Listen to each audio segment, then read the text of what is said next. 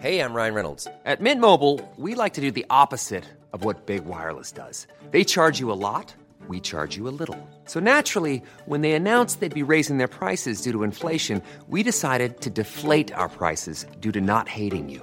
That's right. We're cutting the price of Mint Unlimited from $30 a month to just $15 a month. Give it a try at mintmobile.com slash switch. $45 upfront for three months plus taxes and fees. Promo rate for new customers for limited time. Unlimited more than 40 gigabytes per month. Slows. Full terms at mintmobile.com.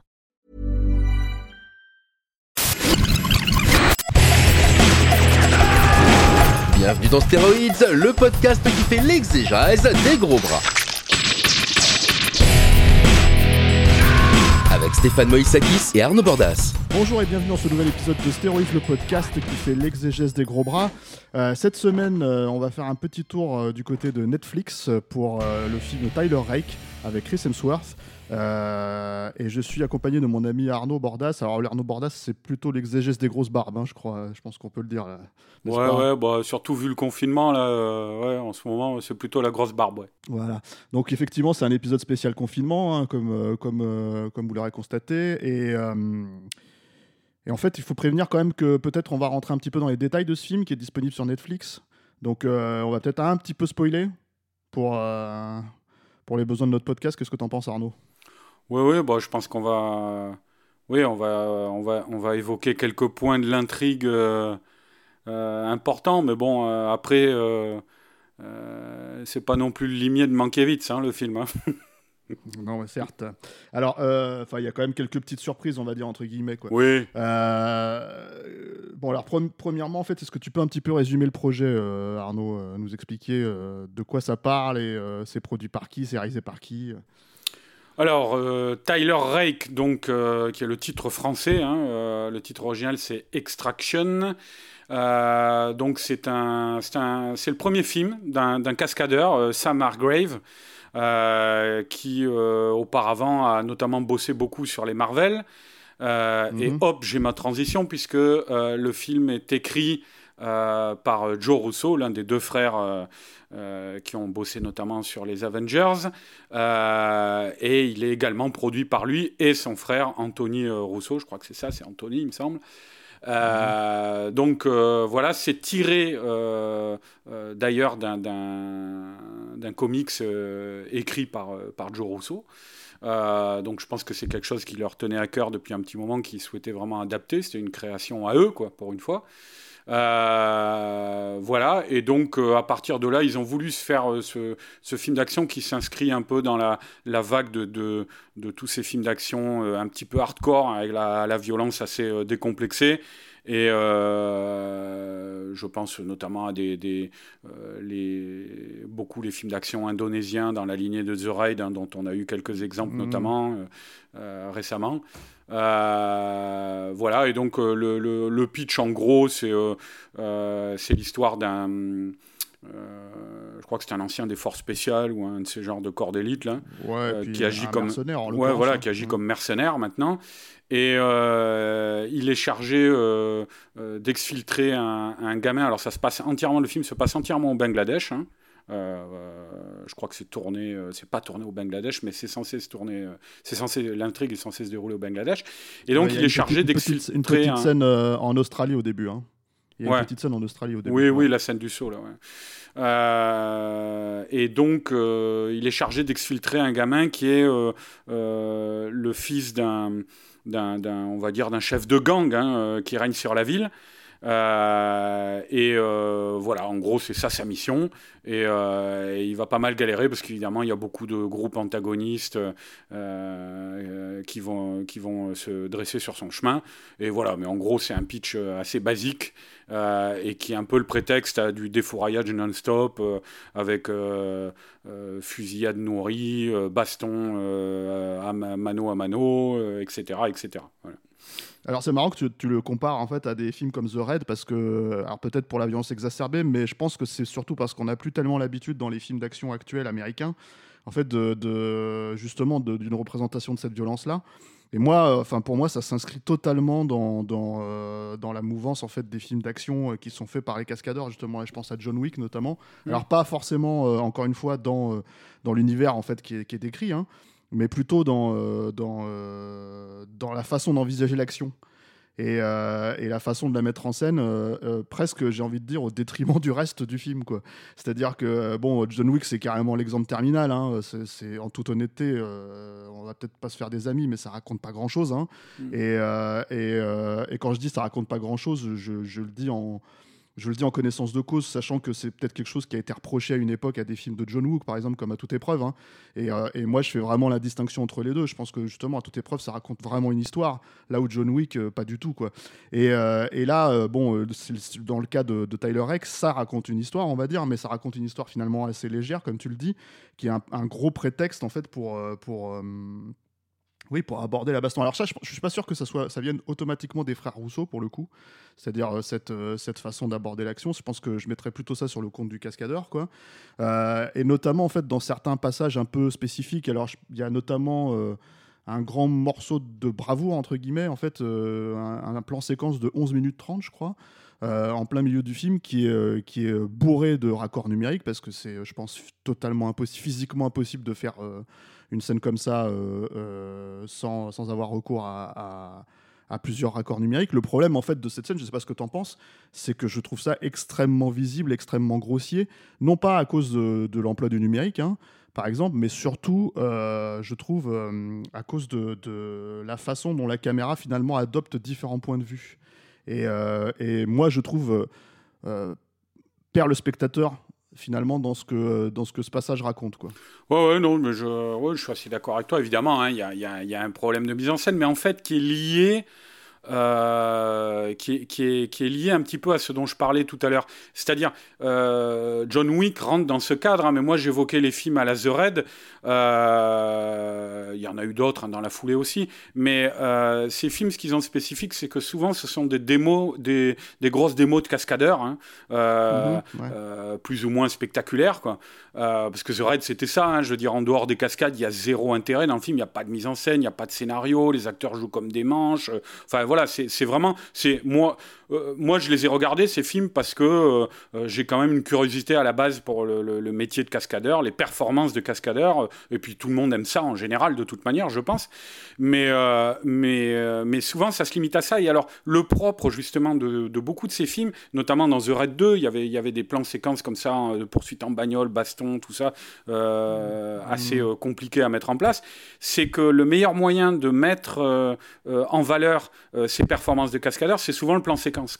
Euh, pour montrer euh, euh, justement leur, leur, leur, euh, toute la, palette euh, de leurs leur talents martiaux euh, se déployer sans, sans coupure, quoi, sans, faire, sans de cinéma, presque pour ainsi dire. Quoi. même si le plan séquence reste quand même un effet de cinéma à lui, à, lui tout seul. Mais donc voilà, et, et, outre le fait aussi qu'il y a des éléments contextuels, hein, je pense que si tu es un, entièrement un film, je parle de Tyler Rake, dans un environnement comme celui du Bangladesh, dans, dans des bidonvilles, dans une, un univers assez euh, euh, dur et, crasseux, tu vois, quoi. Euh, c'est, on, a l'impression qu'il y a une mode ces dernières années de films d'action comme ça avec des, des stars occidentales plongées dans des univers un peu de, de, pays du tiers-monde comme ça. Il y a une sorte de fascination, d'exotisme aussi. Et ça, on le retrouve jusque dans des productions de seconde zone comme les, les Scott Atkins qui, qui pullulent sur, sur Netflix et, et autres plateformes. mais je pense que ça, c'est des trucs qui viennent aussi à la base de Taken. Quoi. Moi, Tyler Rake, ça me fait penser aussi à ça, une sorte de Taken-like encore, avec une star comme ça, Liam Neeson ou Crimson Swords, que tu plonges dans un pays un peu exotique que les spectateurs américains ne connaissent pas et qui a, qui a son côté un peu effrayant, un peu underground, euh, à la recherche, euh, alors euh, à la recherche d'un, ou alors pour protéger un gamin. Hein. le gamin, c'est souvent le, le MacGuffin quoi de ce de ce genre de film.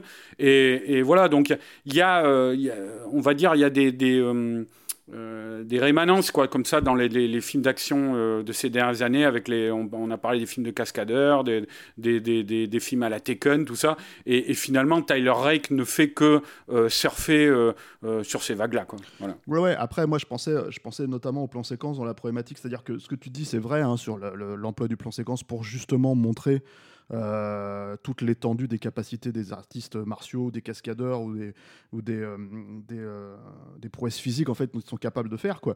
Mais là, en l'occurrence, c'est un plan séquence qui part vraiment à la base de une fusillade qui, se transforme en poursuite en voiture, qui finit par, dans un accident, qui ensuite, avant, enfin, les personnages continuent à, à, à, se chercher en fait comme dans un espèce de jeu du chat et de la souris dans, dans comment dire dans un immeuble de bidonville pour se finir en fait sur une baston euh, de rue en bas et en fait sur quasiment euh, enfin j'ose espérer que c'est un gag euh, tu vois parce que c'est deux mecs qui se rentrent dedans à coups de bagnole en fait et et, et, et là-dedans en fait la problématique c'est que justement on n'est plus dans la prouesse euh, dans la plupart de, ces passages-là, on n'est plus vraiment dans la prouesse euh, technique, on est vraiment dans la, volonté d'une prouesse de, mise en scène, donc de raconter quelque chose. C'est-à-dire soit créer du suspense, soit mettre euh, le spectateur dans le, comment dire. aux côtés des personnages. Mais comme ça change en fait de point de vue en permanence, comme on passe d'un méchant au personnage de Tyler Rake, au personnage du gamin, au personnage, en fait, je pense que c'est conceptualisé à travers l'action, c'est-à-dire euh, ce qui se passe à l'écran, plus qu'à travers ce qu'on cherche à raconter en fait à ce moment-là. Et en fait, ça fait partie des, je trouve, des, problématiques euh, et, des problématiques aussi de ton, parce que hum, moi, il y a un film en particulier euh, auquel on n'a pas fait référence encore, qui me semble être une grosse source d'inspiration pour le film et peut-être pour le coup pour les frères Rousseau. c'est Man on Fire de Tony Scott. Il euh, y, euh, y, a un truc qui est assez étrange en fait dans tous les. Excuse-moi, de Tony Scott et de Eli Shoraki aussi. Oui, alors le, oui, c'est le, mais parce que c'est tiré d'un roman, mais on ne fait pas un épisode sur Tony sur Tony Scott et sur sur Man on Fire. Le, truc en fait, c'est que euh, ce que j'entends par là et pourquoi spécifiquement celui de Tony Scott justement, c'est que déjà la démarche dont tu parles en fait d'envoyer un, un personnage principal dans un univers euh, qu'il ne connaît pas forcément euh, il y a de ça déjà avec le Mexique dans, dans Man on Fire euh, ensuite, il y a vraiment une logique de mort-vivant, on va dire, de personnage mort-vivant, c'est-à-dire quelqu'un qui souffre énormément de, de son passé et, et, qui est à la recherche d'une certaine rédemption.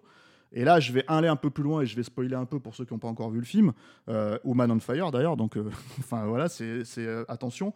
Il y a tout un final en fait qui se passe sur un pont, sur lequel il y a une mort symbolique pour le personnage de Tyler Rake, avec peut-être éventuellement en plus une toute une fin de finale en fait qui qui, est laissée à la suggestion du, spectateur quoi.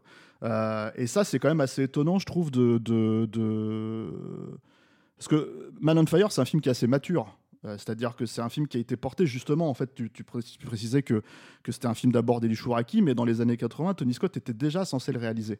Et en fait, il a récupéré le projet euh, presque 20 ans après pour, euh, comment dire, avec, je pense, la maturité de cinéaste qui, est, qui, est, venu en place. Je pense que Man on Fire dans les années 80 par Tony Scott ça aurait pu ressembler à quelque chose comme Revenge. Euh, euh, on peut pas savoir, hein, ça n'a pas été fait. Non, non, mais c'était c'était une boutade. Hein. C'est vrai que y a, y s'il y, y, a bien un film de Tony Scott qui me paraît euh, éminemment incarné, c'est bien celui-là, Man on Fire. Hein. Oui, oui, oui. Mais, ce que j'entends par là, justement, c'est que en fait, cette, euh, cette façon d'incarner le film, je pense que ça a pris des années. En fait, euh, c'est des années qui ont. Qui ont... C'est une bénédiction, en fait, qu'il n'ait pas pu le faire le film dans les années 80, qu'il l'ait fait finalement en 2004, euh, sous l'égide du scénario de, de, de, Brian Helgeland, etc., etc. Et du coup, c'est précisément, je trouve, ce qui manque justement à Tyler Reich. C'est-à-dire que, en gros, cette volonté de faire un film sérieux, alors qu'en fait, il est assez régulièrement euh, caviardé de, de, de, comment dire euh, euh, ouais, de, de, passages un peu, un peu lambda du cinéma d'action, comme on peut en voir dans le cinéma d'action actuel, bah, ça dessert finalement cette, cette façon de raconter le film dessert, je trouve totalement le propos apparemment recherché par le film, quoi. Oh non, c'est certain, mais mais après, je pense que le, euh, ce dont je parlais tout à l'heure, ce que tu soulignais là sur les, les, euh, les plans séquences, les scènes d'action, tout ça, Euh, il y a effectivement, enfin, on voit quand on a des grands plans séquences, on peut parler notamment euh, des Fils de l'homme, tu vois, c'est effectivement des plans séquences qui, euh, des Fils de l'homme d'Alfonso Cuarón, c'est effectivement des, des, plans séquences qui sont basés sur le point de vue d'un personnage, quoi, tu vois, y a, y a, c'est-à-dire il y a un vrai point de vue dans la scène. là, moi, je pense que le, c'est pour ça que je parlais de démo de cascadeur, en fait, c'est que on multiplie les, les points de vue, on multiplie les environnements, on multiplie les, les, les types de cascades, c'est-à-dire cascade motorisée, cascade à main nue, euh, tout ça. Euh, c'est à l'arrivée, c'est pour ça que j'emploie ce terme de démo cascadeur parce que parce que c'est vraiment ça. Euh, tu, tu, prends cet extrait-là et puis je pense que les, cascadeurs qui ont, qui ont, fait le film, ils peuvent ils peuvent le, le, proposer comme carte de visite sur des, des futurs projets. Quoi, c'est ce dont ils sont capables. Après, de là effectivement à raconter une histoire, bon ben c'est un autre c'est une autre paire de manches parce que effectivement c'est un, un, un film c'est un film qui se veut euh, avoir une âme, euh, qui se veut euh, revendiquer une certaine, comment dire, ouais, une certaine gravité à travers la, la le, le, caractère un peu douloureux de son personnage, tu vois, quoi, euh, tout ça, euh, alors que c'est un gros truc de bœuf fini, quoi, vraiment, quoi. C'est-à-dire, euh, par exemple, moi, il y a un truc qui m'a frappé, hein. juste, je termine là-dessus, Steph, mais il y a un truc qui m'a mm. frappé dans le film, c'est le fait que, bon, bah, c'est bien, il a, il, a, il a des idéaux louables, quoi, on va dire, le, le personnage, il tient à sauver ce gamin, tu vois, mais je veux dire, je sais pas, il doit tuer 150 personnes pour y arriver dans tout le film. Et alors, de, de, de, manière euh, hyper barbare, quoi. Tu vois, c'est-à-dire, à un moment, en fait, tu crois plus du tout quoi, aux, motivations du personnage. Tu te dis, le type, c'est juste un, c'est juste euh, un boucher, quoi. Tu vois, c'est. Euh, voilà. Mais ce qui est, est d'autant plus, d'ailleurs, ça lui a reproché, je crois, dans le film à un moment donné. Mais ce qui est d'autant plus étonnant, c'est que le film se voudrait aussi Enfin, il revendique une certaine radicalité, c'est-à-dire qu'il y a mm. deux, euh, deux, trucs spécifiques, je pense à deux choses spécifiques. Il y a notamment euh, au début du film un, un, gamin qui se fait tuer, qui se fait balancer par-dessus bord, par-dessus euh, un toit, quoi. Euh, parce qu'il n'apporte pas la réponse qu'on lui demande. Et, euh, et ça, c'est une scène qui est, voilà, qui est dans le film, même si on ne voit, on voit pas forcément les résultats de la chute. En fait, on comprend que le gosse est, mort. Quoi. Il y a aussi, ce, il y a aussi ce, cette idée en fait, de montrer justement que dans, le, dans les rues de cette ville, en fait, bah, les gamins sont un peu laissés à eux-mêmes et, et ils doivent euh, commettre des crimes pour s'en sortir, quoi, en fait, et appartenir à des gangs et des trucs comme ça. Donc ça, ça fait partie des trucs où j'imagine que euh, un tel film avec un tel budget euh, conçu dans un studio hollywoodien classique, euh, ça aurait posé un problème. là, c'est chez Netflix, donc je pense que ça va. mais pour autant, cette radicalité-là, elle est assez constamment tempérée justement par effectivement cette, cette, cette, ce côté démo technique, ce côté, ce côté un peu, moi aussi, j'ai, euh, je, je, sais faire ce que les copains savent faire, hein, c'est-à-dire euh, le plan séquence. Euh, j'ai vu le plan séquence de mon pote sur Atomic Blonde, je vais refaire le même en trois fois plus long, trois fois plus grand, trois fois plus machin. Et, et surtout, il y a ce truc où. et ça, enfin alors, je, je, je, vais probablement faire un point Avengers là, hein, en l'occurrence pour, Allez, c'est parti. voilà pour pour pour faire un peu mousser les les, les les, réseaux sociaux. Les fans, non, les fans de Marvel, mais euh, en gros, il y a cette, cette notion que ce, ce, plan final, en fait, où le personnage euh, apparaît comme une espèce d'inception dans le, dans, dans, le regard du gamin. Euh, est-ce que le Tyler Rake est vivant? Est-ce qu'il n'est pas vivant? Et c'est vraiment laissé à l'interprétation du spectateur. C'est vraiment, en fait, je trouve, une méthode qui déjà contredit ce que le film essaye de raconter. C'est-à-dire vraiment le parcours euh, euh rédempteur du personnage, c'est-à-dire qui est prêt à aller jusqu'à la mort en fait pour sauver ce gamin. Mmh. Donc ça contredit ça en premier lieu. Et ensuite le deuxième, euh, c'est-à-dire que dans Man on Fire, l'issue elle est claire, hein, elle, est, précise, quoi, elle est spécifiée. Quoi. Là non. Euh, là il est possible que potentiellement si le film fonctionne, et eh ben en gros Netflix récupère une franchise. Mais en plus, je trouve que c'est une méthode qui, que les Rousseau répètent par rapport à ce qu'ils ont fait dans Avengers, quoi. C'est-à-dire, euh, euh, on sait très bien, enfin tout le monde, enfin tout le monde s'est posé la question, euh, ceux, qui, ceux qui, pouvaient éventuellement être dupes en fait de comment ils allaient faire pour ressusciter les personnages à la fin d'Infinity War. En fait, tous ceux qui sont partis, bah, tout simplement en les faisant revenir, quoi. C'est-à-dire, il n'y a pas de, il a pas vraiment de mort en fait dans, dans, voilà et dans, dans, dans, les films Marvel. Et, et, et, on n'est pas, on sait pas encore où va, on va dire le, le, le, le MCU aujourd'hui, mais mais disons que euh, faire mourir le personnage, là je spoil aussi le, le- film en question dans Avengers Endgame, faire mourir le personnage de la Black Widow et en fait lui offrir un film même s'il se passe un petit peu avant, euh, un an après, pour moi c'est une manière en fait de, de démontrer que oui il est mort mais il n'est pas vraiment mort quoi. Donc euh, il est quand même là, en, tout cas vous allez pouvoir le voir quoi.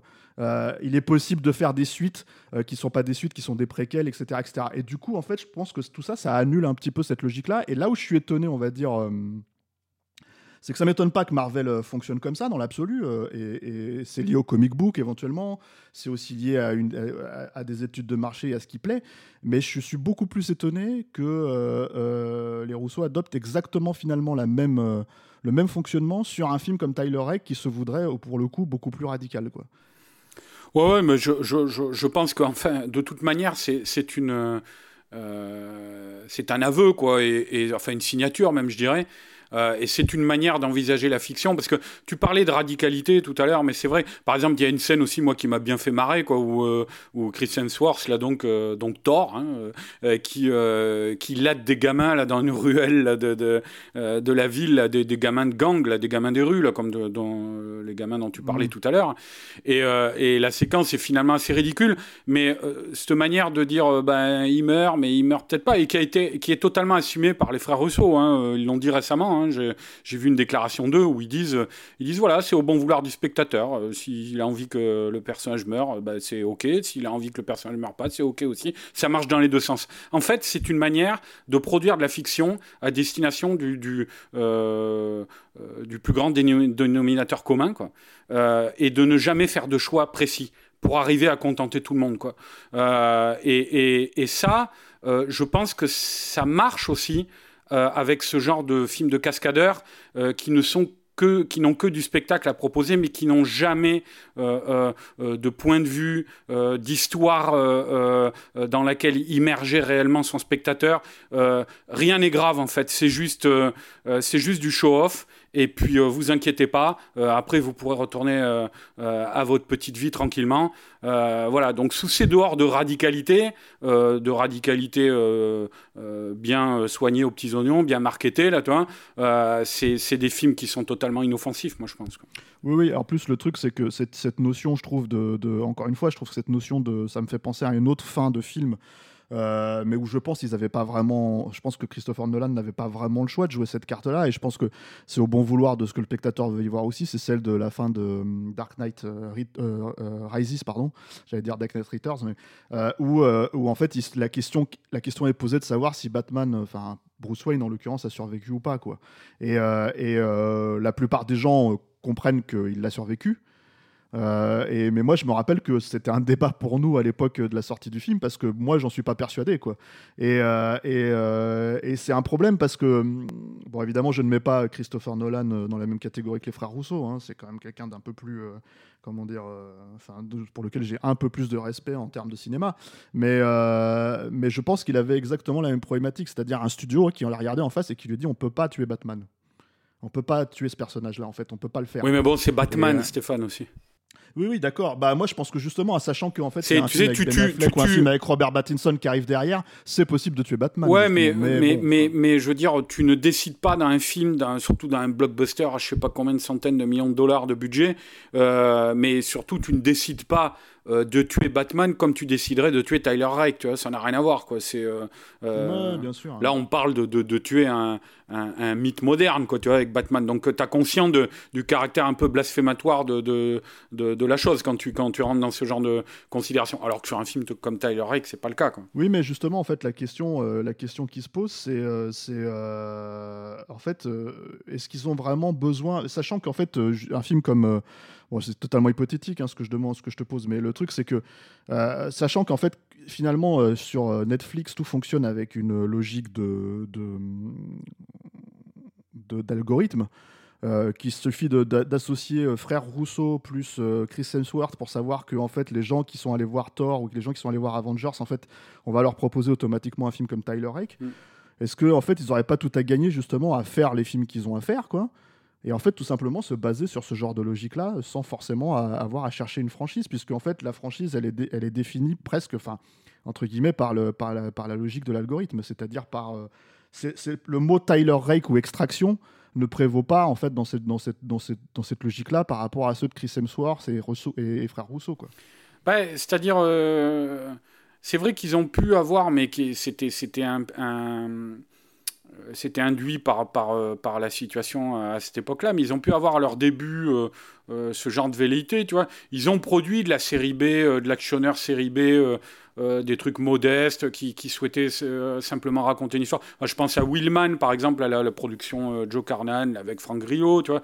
Et, mais je pense que mm. peu à peu, ça c'était maintenant il y a déjà quelques temps, quoi, et je pense que peu à peu Netflix euh, ils vont peu à peu se, caler sur le, euh, le moule hollywoodien euh, tel qu'il a été redéfini ces dernières années, c'est-à-dire à, aller chercher aussi des franchises, tu des trucs comme ça. Bon, après, euh, avec l'inconnu toutefois euh, de la situation actuelle euh, qu'on vit en ce moment, là, qui, mm. qui va sans doute rebattre les cartes de manière assez violente à Hollywood. Quoi.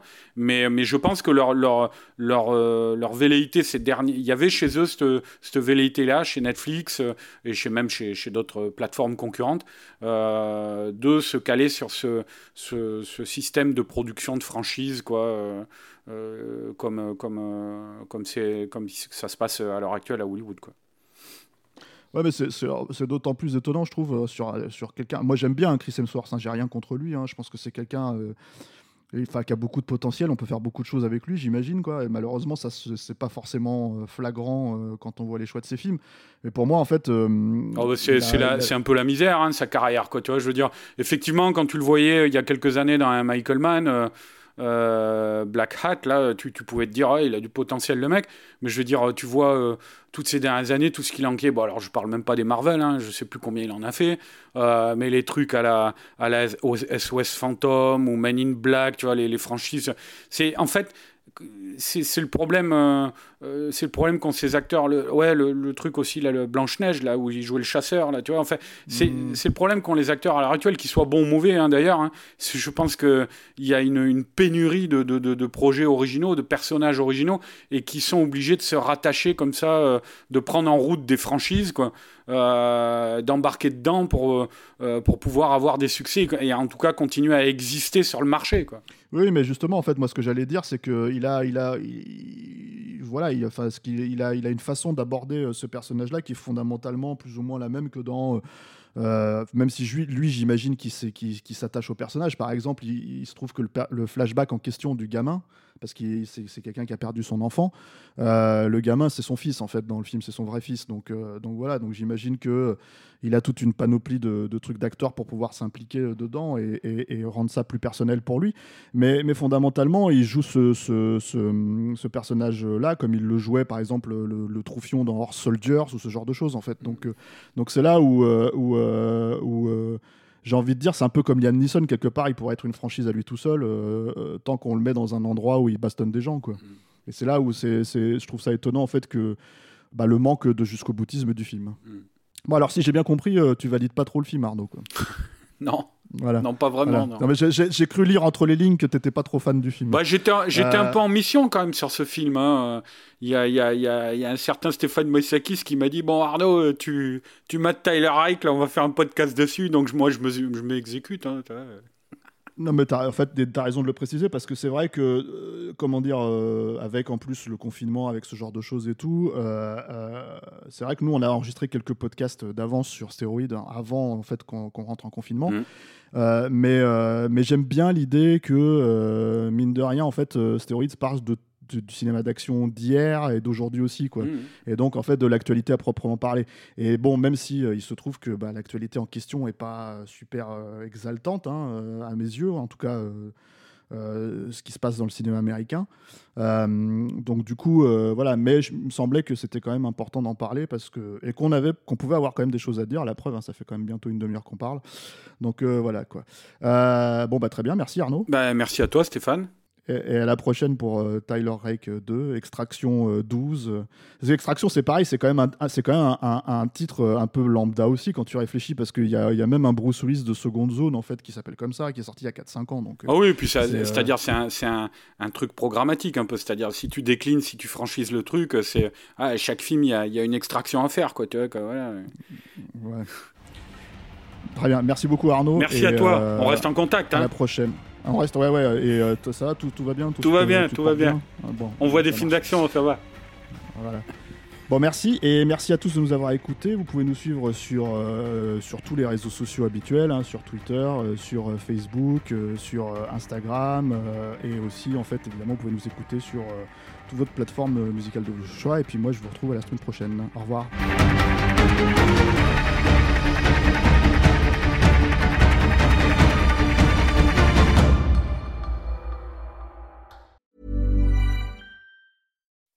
When you make decisions for your company, you look for the no brainers. If you have a lot of mailing to do, stamps.com is the ultimate no brainer. Use the stamps.com mobile app to mail everything you need to keep your business running with up to 89% off USPS and UPS. Make the same no brainer decision as over 1 million other businesses with stamps.com. Use code PROGRAM for a special offer. That's stamps.com code PROGRAM.